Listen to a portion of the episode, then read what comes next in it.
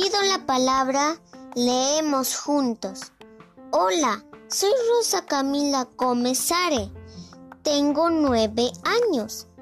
Vivo en el departamento de Lima, en el distrito de San Juan del Lurigancho, en el asentamiento humano Nueva Jerusalén 2.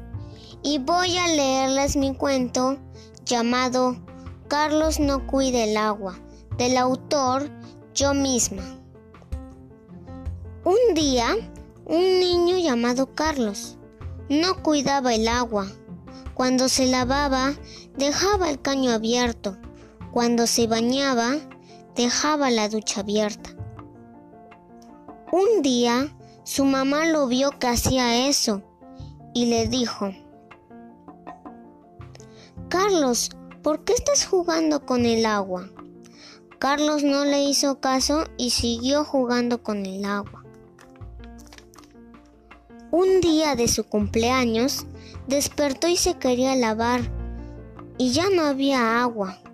Carlos fue corriendo a llamar a su mamá y le dijo, Mamá, se ha ido el agua y ya no me puedo lavar ni bañar. Carlos estaba triste porque no se podía bañar para su fiesta. Después de unas horas, su mamá le dijo, eso fue una lección para que aprendas que no se juega con el agua. Y Carlos pidió perdón a sus padres por jugar con el agua.